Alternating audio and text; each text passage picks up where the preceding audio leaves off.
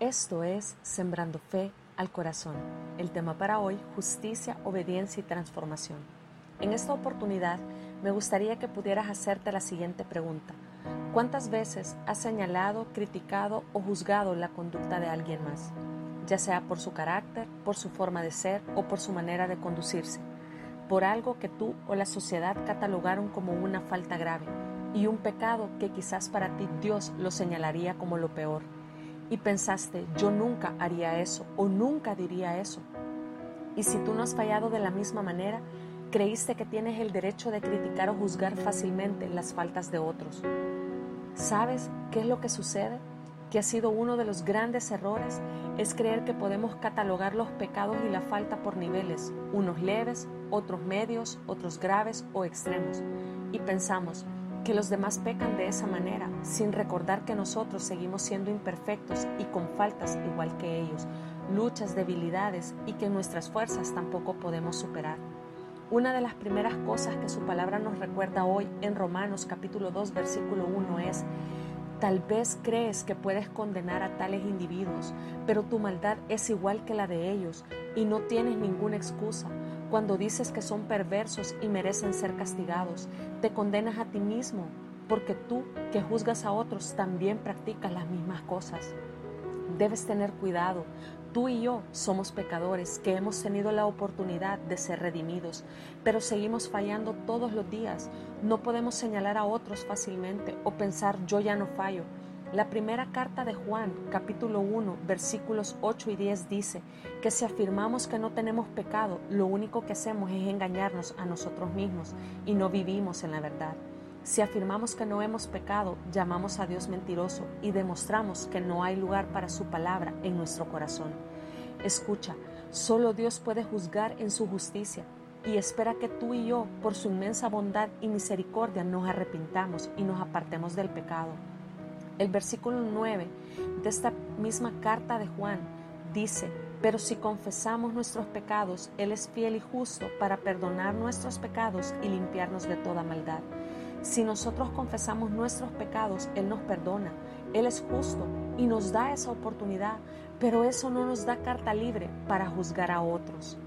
Segunda cosa importante es saber que todos seremos juzgados. Versículos del 6 al 11. Él juzgará a cada uno según lo que haya hecho.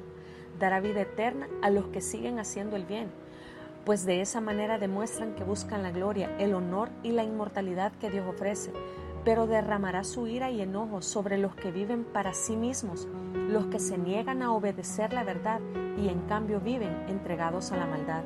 Habrá aflicción y angustia para todos los que siguen haciendo lo malo, para los judíos primero y también para los gentiles pero habrá gloria, honra y paz de parte de Dios para todos los que hacen lo bueno, para los judíos primero y también para los gentiles, pues Dios no muestra favoritismo.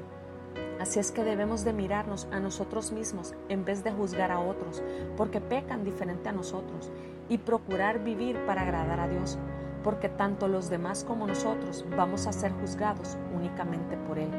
Y la última cosa que quiero compartir contigo es que costumbres, religión no es algo de lo que podamos jactarnos. Tampoco lo es el tiempo que tengamos de congregarnos en una iglesia, mucho menos cuánto hayamos leído de la palabra. No se trata si nací o no en un hogar cristiano, o qué tan bueno aparente ser cuando la gente me ve, ni cuánto viva de la palabra de Dios a conveniencia. Si nuestro corazón no es grato a los ojos de Dios, de nada nos sirve hacer actos religiosos. Si hay maldad en nosotros, si juzgamos a otros, si no hay arrepentimiento en nuestro corazón y no abandonamos nuestros malos caminos y dejamos que se acumulen nuestros pecados, si no obedecemos al Señor, si buscamos la aprobación del hombre antes que agradarlo a Él, si decimos que conocemos y tenemos una relación con Dios, pero no obedecemos y no vivimos para Él, entonces simplemente estamos viviendo de manera religiosa y de fingimiento. Romanos capítulo 2, versículo 28 y 29. Pues no es un verdadero judío solo por haber nacido de padres judíos, ni por haber pasado por la ceremonia de circuncisión. No, un verdadero judío es aquel que tiene el corazón recto a los ojos de Dios, la verdadera circuncisión no consiste meramente en obedecer la letra de la ley, sino que es un cambio en el corazón producido por el Espíritu. Y una persona con un corazón transformado busca la aprobación de Dios, no la de la gente. No se trata de actos religiosos, ni de una señal física como lo era en el tiempo de Abraham cuando circuncidaban a los niños de ocho días de nacido como señal del pacto de Dios con ellos. Su palabra es clara, tú y yo como hijos somos gratos ante Él si tenemos un corazón recto a sus ojos. No se trata de vivir algunas partes de la Biblia, las que yo creo que sí puedo cumplir. Va más allá de eso sino que a través de la palabra también haya un cambio en nuestro corazón que lo hace el Espíritu Santo cuando tenemos una relación con Él en intimidad y le permitimos que quiebre lo que somos.